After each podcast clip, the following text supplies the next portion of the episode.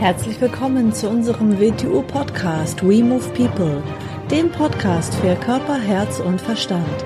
Wir sind Alfred Johannes Neudorfer und Rosa Ferrante Banera und in unserem Podcast beschäftigen wir uns mit den Themen persönliche Weiterentwicklung, Gesundheit, Kampfkunst, Philosophie und Menschsein. Herzlich willkommen zu einer neuen Episode unseres Video-Podcasts. Hallo AJ. Hallo Rosa. So, ich war jetzt gerade auf der Suche nach einer Geschichte, die ich für die Kinder vorlesen kann. Jetzt habe ich eine tolle Geschichte gefunden, also für den WTO Kinder Podcast. Und die ist ein Tick zu schwierig vielleicht für Kinder, aber jetzt haben wir gesagt, jetzt nehmen wir die für den Erwachsenen Podcast. Genau. Muss ich für die Kinder gleich nochmal einen anderen raussuchen, eine andere Geschichte. Ich lese die einmal vor. Ja. Dann sprechen wir darüber.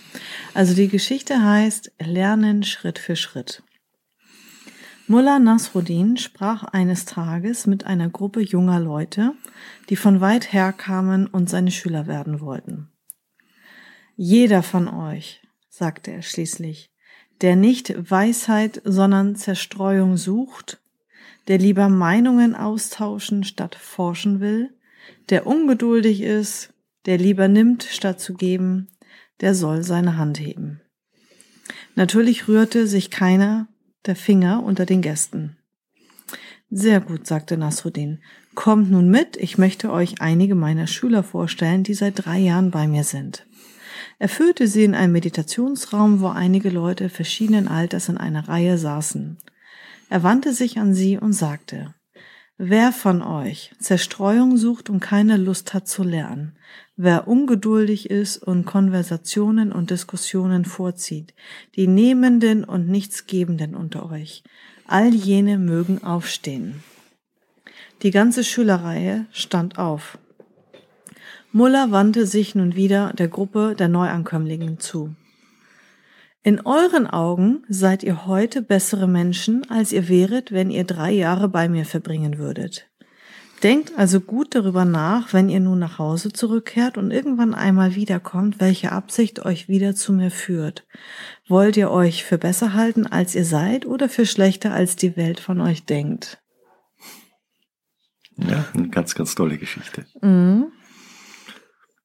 Dazu muss man natürlich sagen, die Mullah Nasruddin-Geschichten, es geht immer um ein Muster dahinter, das dahinter läuft, das Situationen und Sachen innewohnt. Mhm.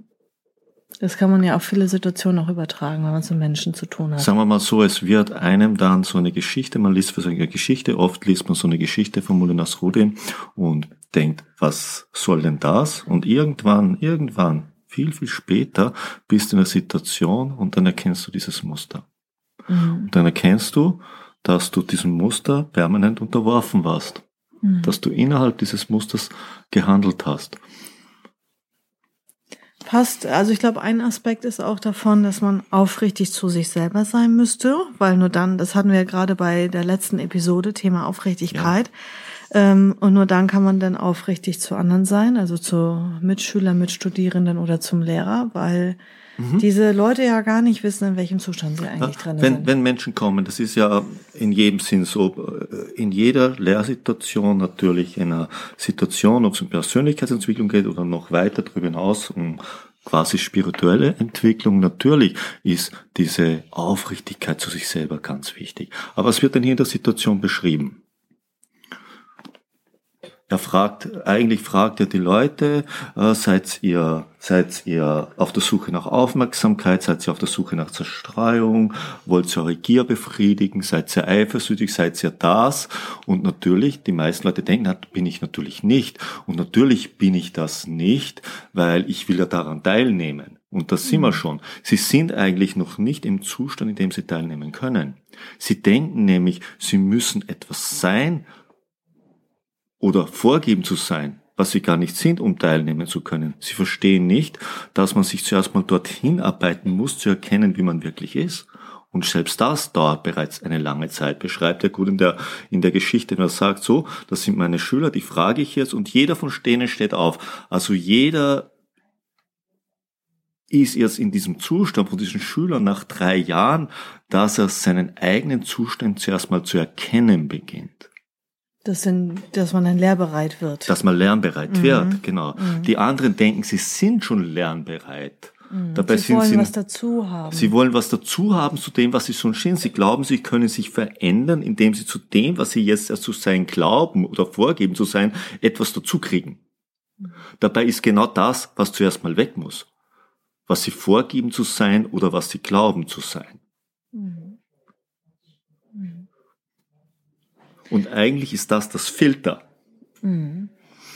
Hm? Ja. Aber kann man denn sagen, dass grundsätzlich jeder Mensch schlecht ist, dass jeder Mensch zerstreut ist, dass jeder Mensch nur nach Aufmerksamkeit giert, dass jeder Mensch in einem nicht lernbereiten Zustand ist? Also kann man das mal pauschal jetzt behaupten? Oder also ist es wirklich so schlimm um die Menschheit bestellt? Oder wie soll, ah, soll man so. das jetzt ausdrücken? Ich würde es nicht schlecht nennen. Man muss sich einfach mal ehrlich zu sich selber sein.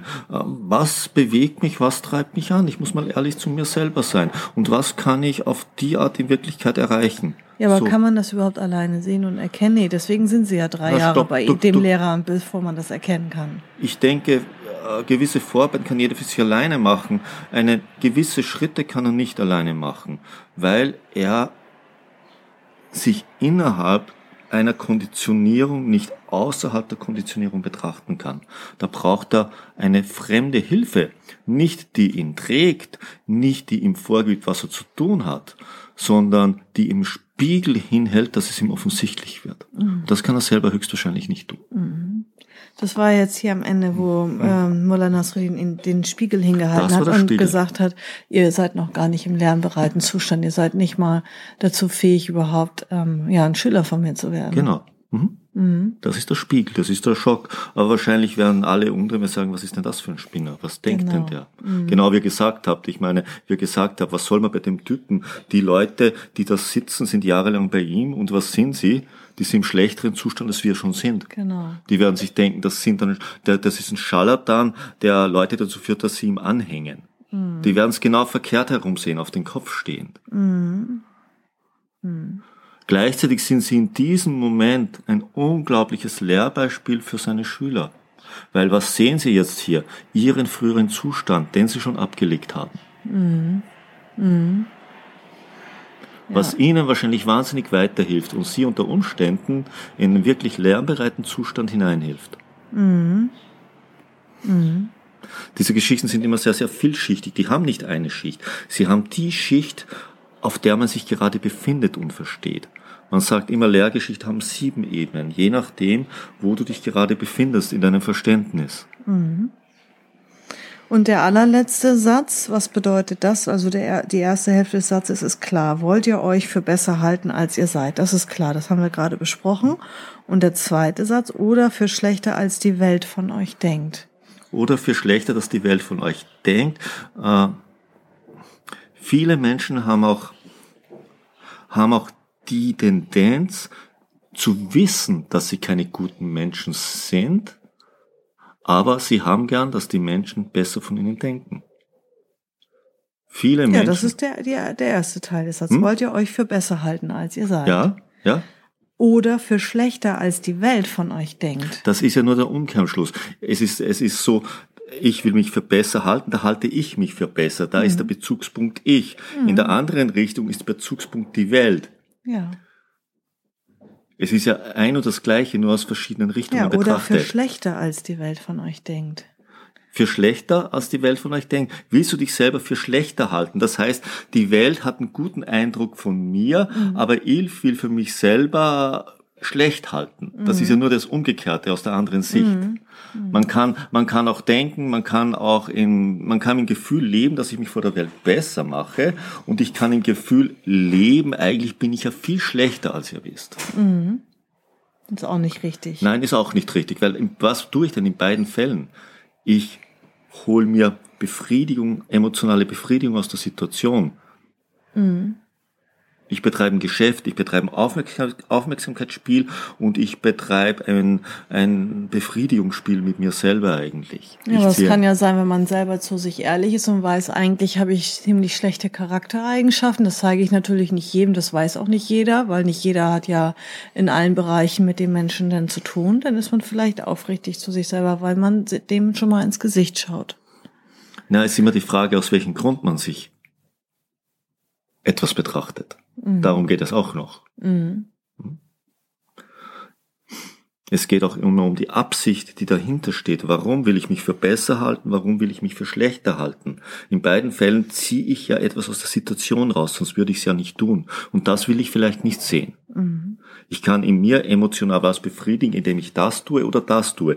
Und es geht immer um die Frage, weshalb tue ich das? Was ziehe ich aus der Situation raus? Und darum geht es in der Aufrichtigkeit.